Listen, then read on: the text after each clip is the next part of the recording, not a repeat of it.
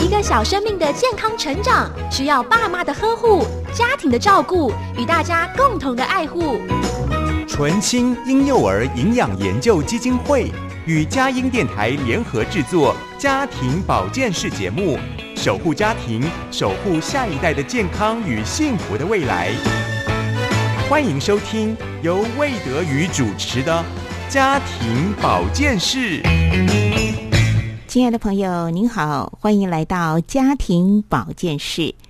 家庭保健室，我们的节目呢，即将在五月十四号星期六的上午九点到十二点呢，举办婴幼儿养育讲座。那么这场讲座是由佳音电台和纯青婴幼儿营养研究基金会共同举办。讲座的地点呢是在。台北市中山区中山北路二段一百一十一号啊，双联教会的十楼大会堂。时间呢是五月十四号的上午九点到十二点。在这场婴幼儿养育讲座呢，为您邀请到的有邱南昌医师来主讲新冠肺炎对婴幼儿的影响，还有。黄聪明医师啊，他是人气很高的一位小儿科医师，他要来主讲安心做父母，在爱里头没有惧怕哦。另外也邀请到高宇璇医师来主讲母乳的成分呢，在这个成分当中有一些免疫新发现，真的是相当的丰富精彩。欢迎大家踊跃报名，免费入场，参加者可以获赠精美礼物，不过数量不多，所以欢迎大家报名要快。报名的电话专线是二三六九九零五零。二三六九九零五零，佳音电台的电话号码转分机七零零。好，那么在今天家庭保健室的节目当中，医师来开讲，邀请到台北马偕医院的林志华医师来谈儿童蛋白尿。在幸福闪亮亮、健康闪亮亮小单元，邀请到新手妈妈宝英来分享。初为人母的喜悦，好，一起来进入今天丰富精彩的节目内容。健康闪亮亮，幸福闪亮亮，这里是家庭保健室。医师来开讲，营养专家来分享，欢迎来到家庭保健室。健康小叮咛，祝您平安喜乐又健康。家庭保健室，健康闪亮亮，幸福闪亮亮。今天在这个小单元的时间呢，邀请到一对幸福的小两口，就是永泉跟宝英啊。那宝英呢，她为了专心照顾家庭，她决定结婚之后就辞掉工作，专心的来做家庭主妇。呃，上帝也很祝福他们，在去年的平安夜生下了可爱的女儿宝佳。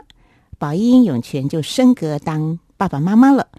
呃，宝英呢，升格当妈妈之后，生活忙碌了不少，有的时候作息也会被小婴儿打乱。好，所以今天就特别邀请邀请这个新手妈妈宝英来跟大家分享，呃，当新手妈妈的一些感。感恩的点点滴滴，还有在生活里面遇到的一些诶，怎么样帮助她做妈妈哈？我们来听听她分享。好，欢迎宝英来到我们的节目当中。宝英你好，主持人好，是恭喜你哈，升格当妈妈了啊！好，那你决定呃辞职，然后呃回到家庭里面做全职妈妈，哇！结果这个任务呢就越来哦越的被这个。加重任务哈，呃，当了家庭主妇，现在当新手妈妈，谈一谈这个当中的感恩甘苦的点滴。你真的当妈妈跟上班非常的不一样，嗯嗯，当初辞职的时候也没想到说会面对这么多的挑战。对，从我一开始，呃，孕吐的非常的厉害，然后每周都觉得自己的身体在变化。一直到后来，呃，生产也遇到一些呃大失血的状况，然后真的到呃宝宝出来，然后作息在调整的这个过程，很多都是想象不到的压力。嗯，但是也有很多看到宝宝健康，还有我们在建立家庭的过程当中，上帝给我们的恩典，上帝对我们说的话，不断的加力量给我们的时候，就觉得这条路走得很甘甜。嗯，对，特别是嗯，前一阵子女儿保家，她开始睡过夜了。其实我们没有做任何的睡睡眠训练，对，就是她那一天突然自己晚上没有起来喝奶，嗯，那我就想说，可不可以呃跟上帝祷告说，上帝啊，如果女儿继续睡过夜的话，那我就早上跟着她一起，呃，她早上。六点多再起来喝奶的时候，我就一起来早上跟姐妹一起祷告，就可以参加晨祷了。对，就参加晨祷。结果我一做这么祷告之后，宝佳也真的就继续睡过夜。然后我就自此而后每天都早上起来跟姐妹一起祷告。嗯，对，好美哦！我的我的时间表就恢复到很正常的状态，又很充实。太奇妙的恩典了哦！嗯，那起先，其实小婴儿作息不太正常，就是他晚上夜哭是呃很常见的事情，而且通常好像在六个月内啊，这都是常常发生的。但是听你宝英呃听宝英的这样分享，好像是很快小宝宝大概是几个月的时候就突然就很奇迹的是就可以他可以完整的睡一个夜晚，不会夜哭。他大概一个多月的时候。哦，一个月大概又三周之后，嗯的一天晚上，他就突然没有自己要喝奶这样子，他就睡得很深沉，嗯一路睡到早上五点多，是从晚上的十十点十一点，嗯一路睡到早上的五点这样子。其实小宝宝哈会睡不好，通常有的时候肚子饿啦，或者还有其他一些我们不太了解的原因。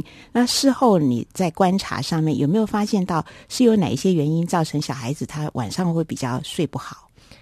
嗯，温度的那个影响蛮大的。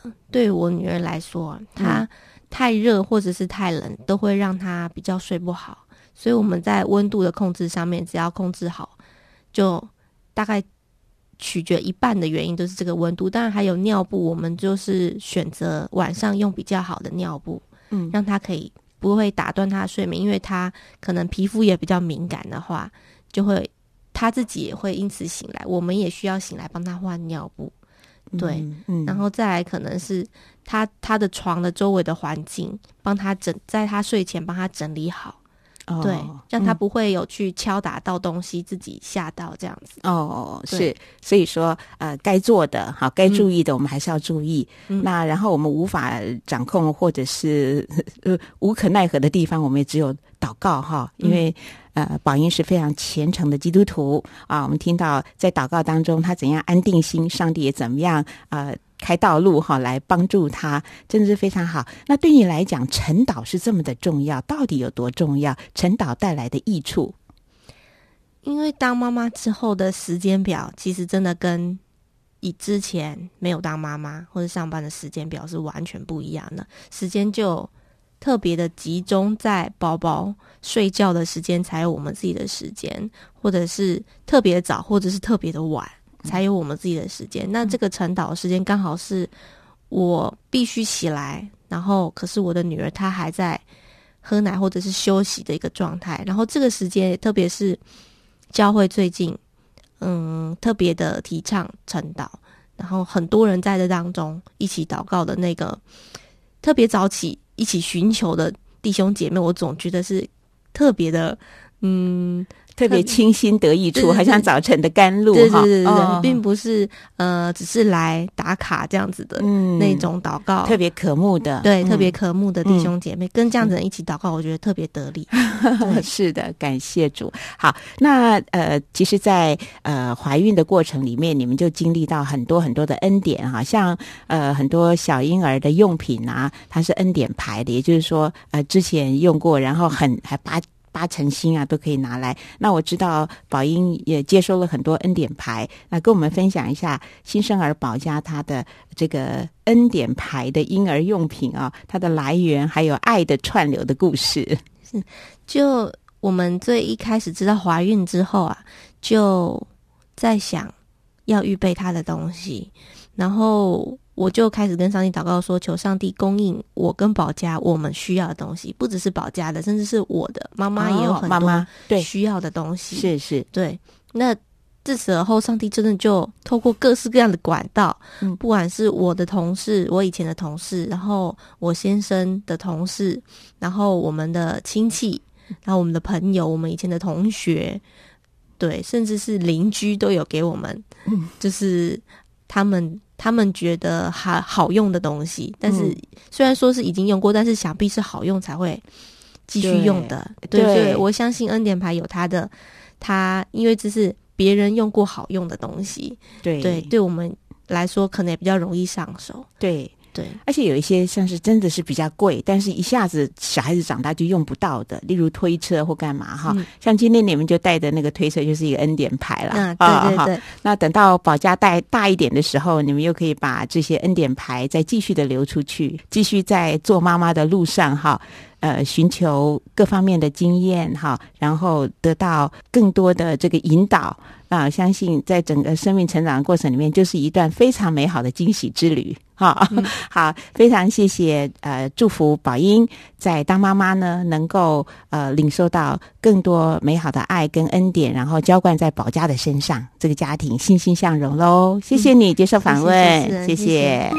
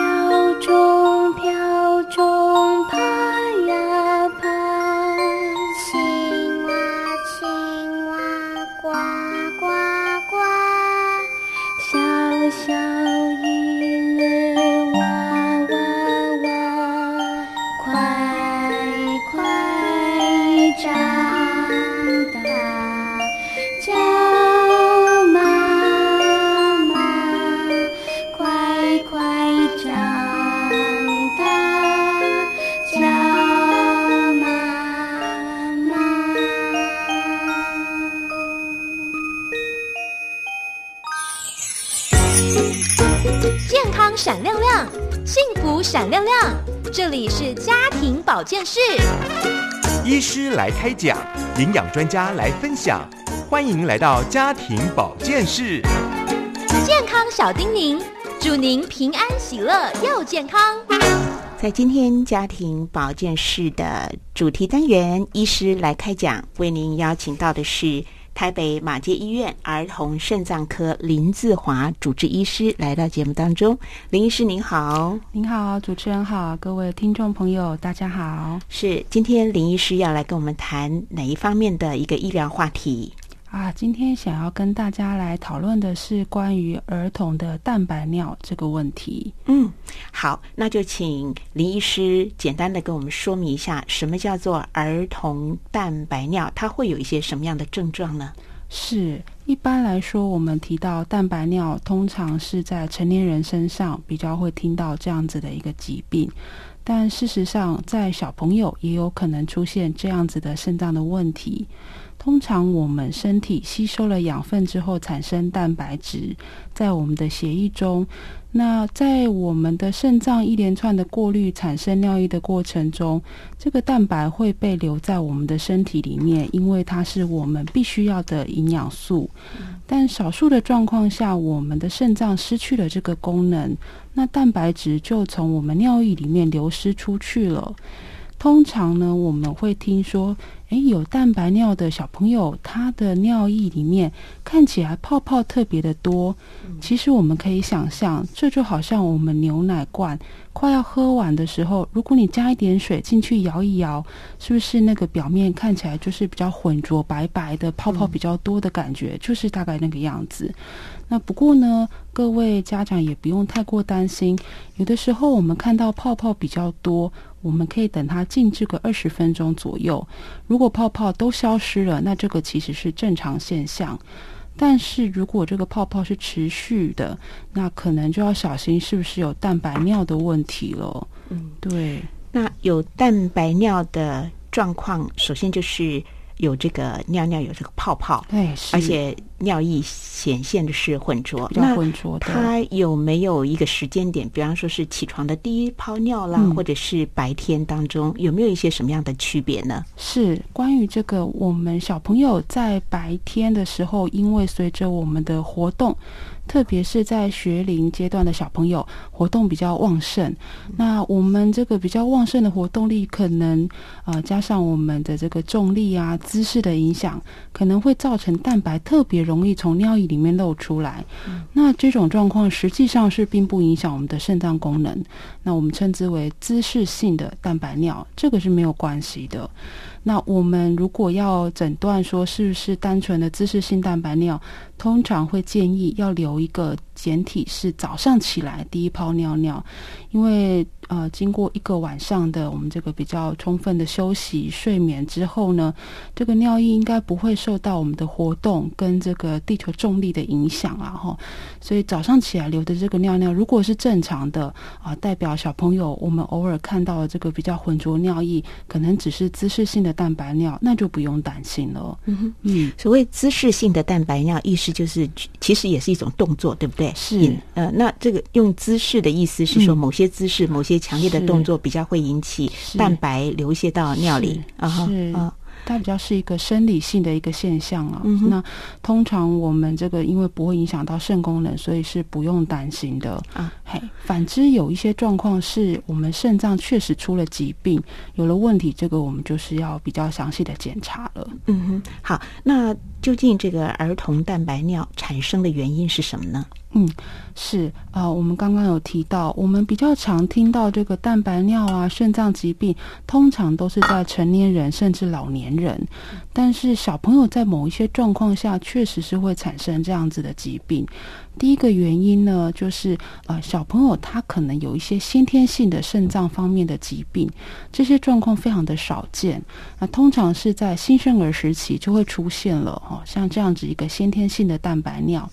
那因为这个蛋白质呢，在小 baby 时期就从我们的肾脏里面漏出来了，所以这个小朋友他的营养会不良，生长发育也会不好。那所以在新生儿阶段，我们就会有诊断了。那如果小朋友呢，诶都很顺利的成长，度过新生儿阶段，我们就不用担心他有这种先天性的蛋白尿。但是现在呢，随着我们这个国家的这健康政策做得越来越好，我们进入学龄的小朋友都会普遍给他做一个尿液的筛检。那有一些小朋友就在这个过程中，诶，很意外的发现他有蛋白尿的问题，那会来到我们的医院呢，会建议要做进一步的检查。进一步的检查之后，就会发现。其实绝大多数像刚刚提到的都是姿势性蛋白尿而已。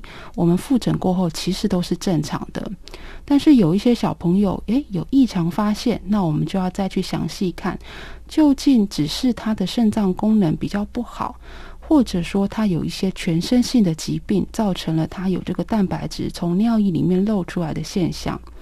那实际上呢，我们小朋友如果说蛋白从尿液里面漏出来，那我们抽血配合发现他血液中的蛋白质也不足，我们就要小心这个小朋友他可能是一个肾病症候群，好，这就是确实是他的肾脏有生病，造成了我们蛋白尿。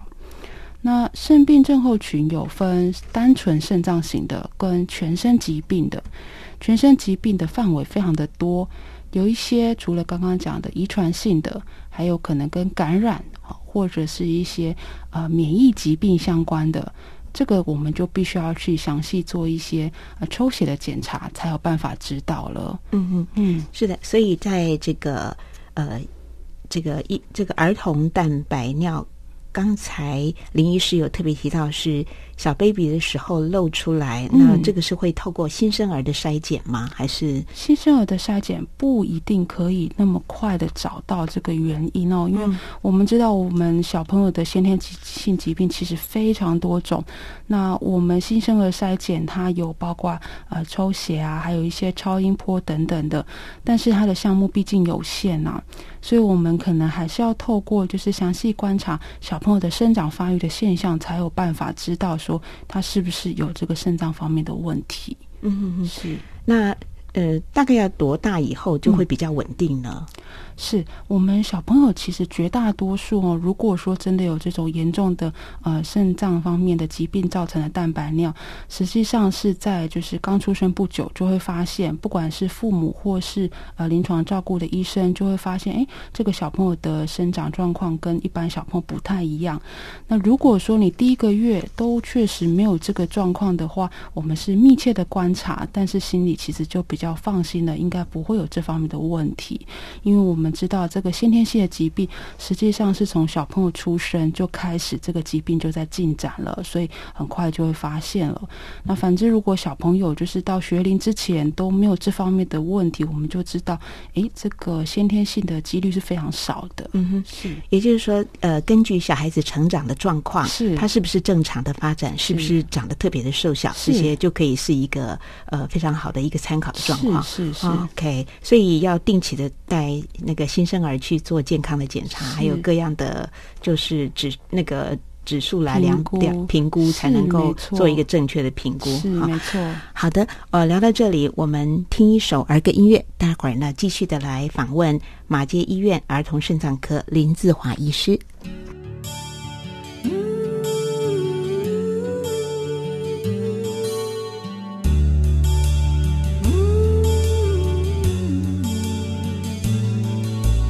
花雨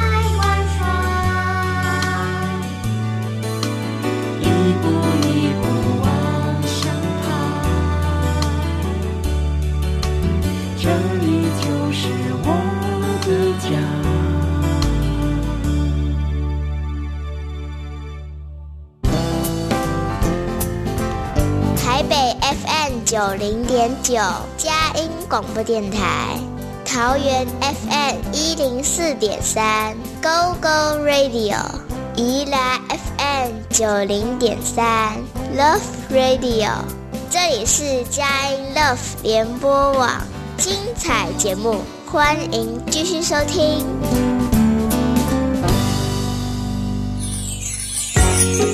健康闪亮亮，幸福闪亮亮。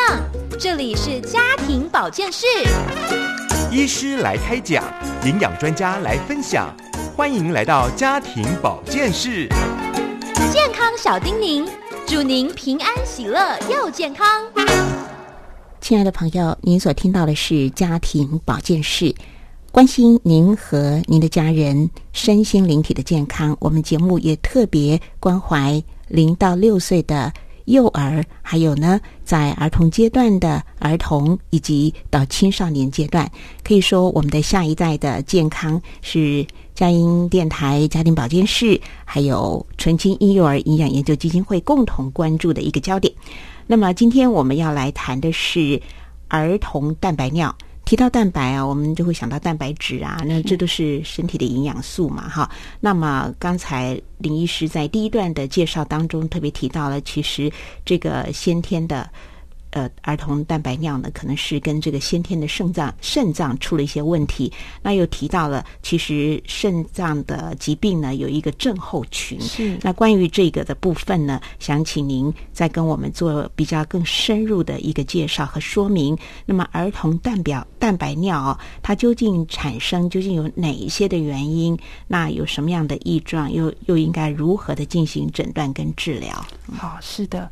那么刚刚有提到，就是小朋友如果在出生到一岁之前哦，有这个相关的症状，我们要担心是不是一些先天性的疾病。那反之，我们一到十岁的小朋友如果出现了蛋白尿，那我们就要去进一步的评估，他是不是血液中有这个白蛋白过低，好，那有没有全身性的水肿？那如果有这些现象，我们还会进一步去抽血。看这些小朋友的胆固醇、三酸甘油脂是不是也有异常？如果合并有这四大症状的话，我们就会说这个小朋友他罹患了肾病症候群。肾病症候群顾名思义，它包括了一系列的疾病。那这一系列疾病的病因其实非常的广泛，哈，很多包括免疫的啦，或或是感染，这个可能都是病因。那不过呢，算是不幸中的大幸。我们小朋友在一到十岁这段期间呢，如果是肾病症候群，通常都是最单纯的类型。这些类型它是原发性的，那它的治疗呢，相对也比较简单，它治疗的成效通常也比较好。那小朋友的复发几率也是比较低的。那这个我们刚刚提到的哈，最单纯的这个肾病症候群的类型。如果让这些小朋友去做肾脏切片的话，我们的病理医师会告诉我们：，诶，这个小朋友他的肾脏有一点点生病，它上面在过滤这个蛋白质的部分呢，它的过滤网不是那么的密集，那就造成了我们蛋白质容易漏出来。可是除此之外，它的肾功能、它的血管、那肾脏里面的这些肾丝球没有什么太大的异常。所以呢，我们就把这样子的疾病叫做呃微小病变的肾病症候群，哈，因为它的这个变化实在太小了，所以我们叫它做微小病变。嗯，那因为这个病变比较少，所以我们在治疗上比较单纯。像这样子的小朋友呢，我们其实啊也可以考虑先不要做肾脏切片，就先开始治疗。那我们就会发现，诶，小朋友对这个治疗的反应如果很好，那我们药物啊，哈，在这个调控上也都非常的顺利。那我们就知道他是一个微小病变的肾脏症病症候群。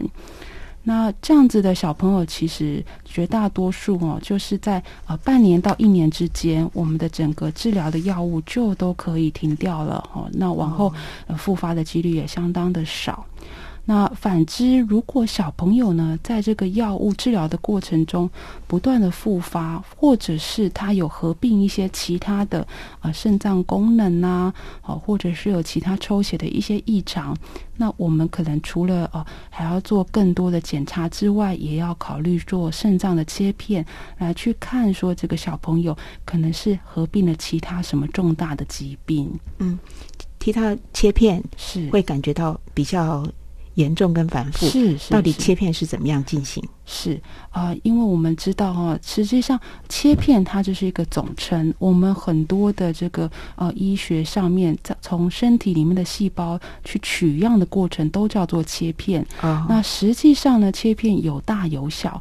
最单纯的一种呢，是使用一种类似哦，我们抽血的那种针筒。好，那只是呢，它这个针筒是比较粗的，长度比较长的，那可以进到我们的身体里面去，直接抽取这个组织，那抽取一点组织就行了。是，那实际上呢，在肾脏来说，因为肾脏它的这个解剖位置的关系，它是不需要进到开刀房。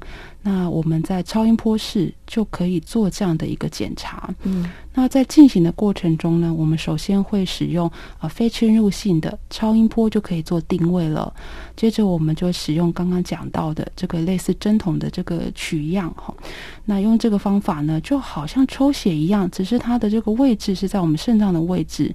那它针筒进到我们身体里面，抽取一点组织之后，这个过程就完成了。嗯，是会。有痛感，或者是说对身体有些什么样的伤损吗？啊，是啊，首先这个痛感是会有的，即便我们用的不是这种哦很开放性的很大的伤口，但是一定会有这种啊有异物进到身体这种不舒服的感觉。那不过呢，根据我们的这个病人所说呢，就是如果我们能够在局部做好良好的麻醉，这个痛感是可以忍受的哈。所以其实他甚至可以不一定要需要做到全身性的麻醉，局部麻醉就可以了。那么刚刚提到说，诶，有什么样的风险呢？我们知道，这个只要是有针筒进到身体里面哦，很容易就是会有这个血管哈，会有影响到血管的问题。那因为每个人的解剖位置都会稍稍有一点不同，所以如果进到肾脏抽取这个组织的时候啊，不慎碰到这个血管的话，我们要很小心有没有这个出血的问题。所以这个呃，即便说切片这个整。整个过程哈，其实不需要耗很多时间，我们都还是会建议，就是做完切片以后，一定要在医院休息。那主要是为了平躺，还有我们观察有没有出血的现象，这样子。那我们既然是关心儿童蛋白尿的话，那像这种。切片啊，取样，有没有遇到年纪很小的小朋友？那怎么样能够顺利的进行呢？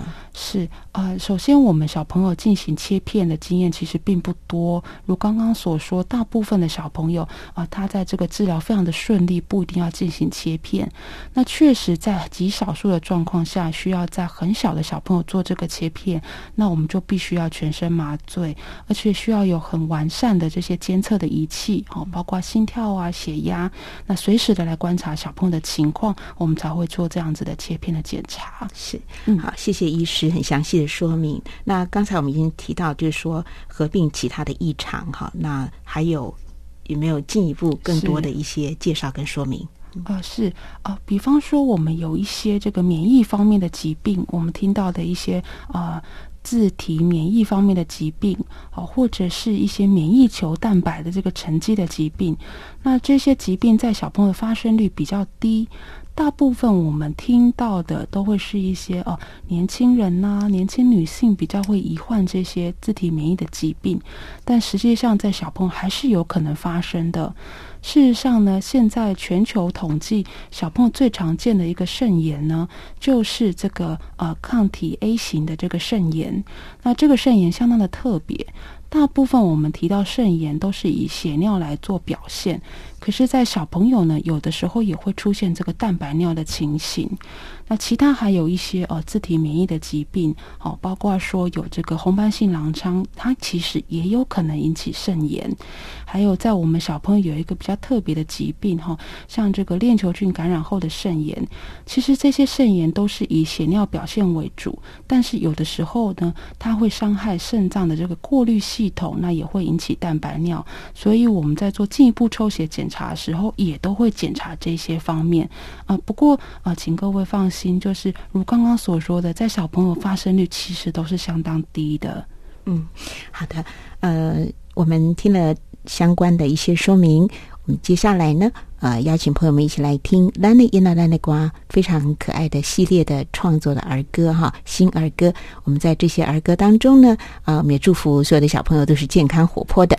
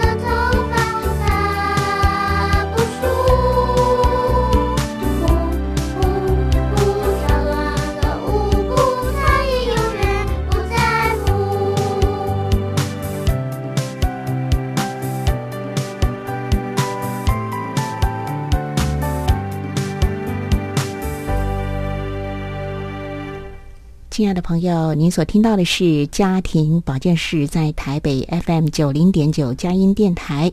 宜兰罗东 FM 九零点三，桃园 GO GO Radio FM 一零四点三播出，同时也在佳音 Love 联播网的网站以及 Podcast 呢来播出，所以非常欢迎朋友们能够随时的点选收听，并且广传分享。我们关心小宝贝的身体健康，今天呢邀请到台北马街医院儿童肾脏科林志华主治医师来谈一谈儿童蛋白尿。那么刚才讲到的就是比较罕见的一些呃。肾脏的并发的症候群，幸好呢，那些都是比较少见的哈。但是这些少见的状况，您说会伴随着血尿，是，所以呃，血尿的情形是怎么样呢？是颜色是怎么样的情形？啊，是。呃，我想这个血尿呢，它其实跟我们蛋白尿一样，就是我们另外一个很大的这个讨论的项目啦。哦，那要详细的话，我们可能下一次有机会可以跟大家来做讨论。那不过原则上，血尿在我们肉眼上哦，有的时候就可以观察得到，就是我们的尿液呈现的，呃，有时候是淡淡的红色，哦，有时候是一个很明显的就是血的颜色。那有的时候是类似可乐啦、乌龙茶的颜色，哈。有反复看到这些现象，其实会进一步详细啊建议要来做检查哦，因为有可能是并发一个肾炎的情形这样子。那不过以儿科来说的话，因为我们小朋友的呃肾脏疾病相对愈后都是比较好的。那不管是肾病症候群、蛋白尿的情况，或者是肾炎哈，刚刚讲血尿的这个情况呢，我们通常呢可以呃第一个，我们先有一些支持性的药物。再过来，我们要考虑是不是要给予像类固醇这样子的一个药物。那么类固醇的药物呢，它算是我们肾病症候群里面治疗的一个基础了。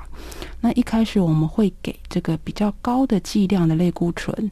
那小朋友呢，通常在一开始的反应哦，通常在一周左右，诶，就会感觉到有一些进步。那持续了一个月之后，就会感觉到他这个蛋白尿的情况都会呃进步的很多。那如果是像这样子的小朋友，我们会开始缓慢的把这个类固醇的剂量慢慢的降低。那如果顺利的话呢，实际上如刚刚所提的，大概半年左右，半年到一年左右的时间，那这个药物吃上就可以停掉了。是。所以这些都是给爸爸妈妈非常好的一个医疗保健的一些相关的尝试，帮助我们关心我们的新生儿在出生的时候，嗯，他的成长的状况是怎么样。如果说成长的很迟缓，嗯，比一般的那个新生儿瘦小的话，在一岁以内哈，你要赶快小心哈。那通常，那林医师跟我们讲的是一个，虽然是有这个儿童蛋白尿，但大部分来讲，嗯。大概半年一年的治疗是。就就就。OK 啦，哈，是是是。那在治疗的时候，主要就是用这个类固醇。是，可是我们一般人对这个类固醇的印象，会感觉到它好像有。后遗症啊，或者是呃，在类固醇的用药上面有一些什么样的注意，或是医生在用药的时候，还是我们现在治疗的方法有更进步了？就是您可以给我们多介绍一下，让我们不必有那种不必要的恐慌啊，是 没有问题。那首先是这样子，嗯呃，在早期的时候，因为我们对于类固醇这个药物不够的了解。那觉得说，哎，病人既然对这个类固醇的反应良好，那我们就持续的使用。但是类固醇如果持续使用多年之后，就会发现啊，小朋友他容易会有一些中枢性的肥胖的问题，那还有一些骨骼发育、身高这些都会受到影响。那所以后来就知道了啊，小朋友如果对这个类固醇有反应了，实际上药物就可以开始减少了。那现在我们反而是必须要跟小朋友还有家属来做一个沟通，就是啊，我们在使用这个类固醇的第一个月，你的副作用一定会比较明显。那在外观上呢，就会看到啊，小朋友这个脸圆圆的，我们叫月亮眼。那另外的话，我们的这个肩膀胖胖的，我们叫水牛肩，哈，月亮脸、水牛肩。那也会看到说这个肚子鼓鼓的，哈，我们叫青蛙肚。那会有这些现象呢，确实是药物造成的。但是这一些现象，当你的药物的剂量降低之后，这些副作用就会消失了。那所以重点是啊，当你对药物有反应的时候，千万不要因为这些外观上的变化，在没有医师建议的状况下，就直接把药物停掉，否则就前功尽弃了。你这个使用药物的时间变得要更长。嗯啊，所以我们会建议说，哎，一开始啊，看到自己的外观有这样的变化，一定会感到就是很紧张哦，会心慌。但是呢，我们就是要配合这个治疗的时程，那能够顺利把这个药物的剂量降低，实际上这些外观上变化很快就会消失了。那么只要我们这个。使用类固醇的总体时间不要过长，好像刚刚提到的，呃，一年之内我们把药物就停掉了，实际上就不会有刚刚讲到的那些呃长期的副作用了。嗯，那这个问题还有第二个层次，就是确实有一些小朋友哦，他使用这个单纯用类固醇的效果似乎没有到那么好，那这时候我们就会建议他可能需要加上一些其他的免疫调节的药物。那加上这些免疫调节的药物。目的就是为了让类固醇尽快的降低，好，所以我们大概有分这两个层次，目的都是为了要减少类固醇的副作用。嗯，还有一个问题想请教您，就是会有这个儿童蛋白尿的这些新生儿哈，他们是遗传的问题，还是呃，他自体在发育上面的一些迟缓？啊，是这个问题问的非常的好。我想，这个我们医学上呢，确实还有很多没有办法说啊解释的非常详细的，也是我们目前研究的一些目标。那我想，这个两个状况其实都是有的。那我们有一些小朋友，他确实在出生的时候就是基因上面有一些状况，那就造成了他全身性的一些疾病。那同时呢，我们肾脏也受到了影响，所以产生了蛋白尿。另外呢，我们有一些小朋友，他身体上的其他基因哦，并没有造成很大的问题，可是呢，他这个蛋白尿就是特别的明显，那表示说他这个呃基因发生问题的位置，主要是只有在这个控制蛋白尿的这一段基因上面哈。那这两个状况都有，但确实就是说哦，有这些先天性的疾病，在我们治疗上都是比较困难、比较棘手的。嗯，是，所以依旧是一个谜，都还是那个先以赶快治疗为主啊。是 是，其他基因的问题肯定要慢慢的再解惑哈。是，好，那很快的，我们今天的访问呃就到了呃快要结束的时候，我们请林志华医师做一个整体的补充或者是结论的结结论的一个提醒。好的，没问题啊！今天非常荣幸能够来到这里，那也非常谢谢主持人给我这个机会，那能够跟各位听众分享。因为我相信呢，在近年啊，因为我们学龄儿童都有做很多尿液检查，所以爸爸妈妈会看到我们这个检查单上面会说小朋友这个儿童蛋白尿的问题。那在我们社会上呢，就是诶开始掀起了一些讨论呐，这到底是什么疾病呢？所以今天啊，透过这样子跟各位讨论，就知道说。呃，大部分的这个儿童蛋白尿，我们不用太担心。好，那即便是真的有这个肾脏方面的问题，实际上配合这个医生的检查还有治疗，那其实愈后啊效果都是相当不错的。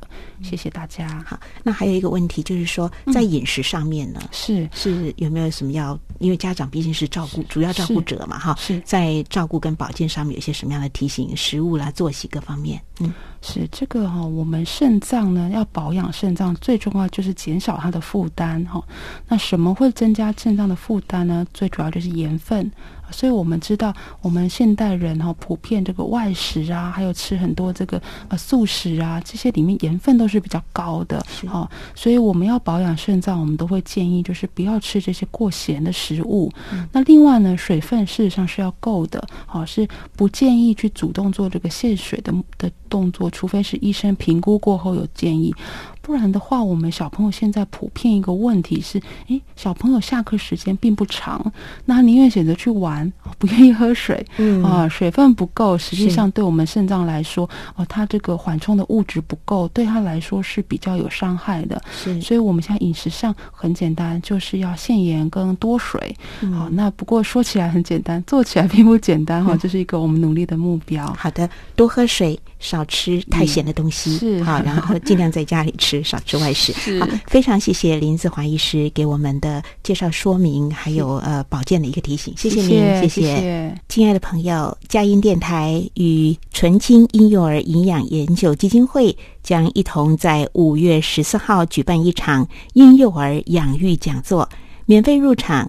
参加的朋友还可以获赠精美的礼物，数量有限，送完为止。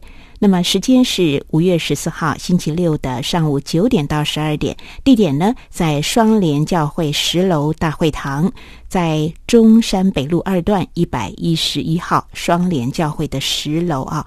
那么这场婴幼儿养育讲座将邀请到邱南昌医师来主讲新冠肺炎对于婴幼儿的影响。黄聪明医师主讲“安心做父母，在爱里不惧怕”，还有高宇璇医师来主讲“母乳成分免疫新发现”，非常丰盛精彩的讲座，欢迎您来参加，一同关心我们婴幼儿的营养、健康以及医疗保健的相关话题。好，今天的节目就为您播送到这里，祝福您和您的全家都健康、都平安。我们下次再会。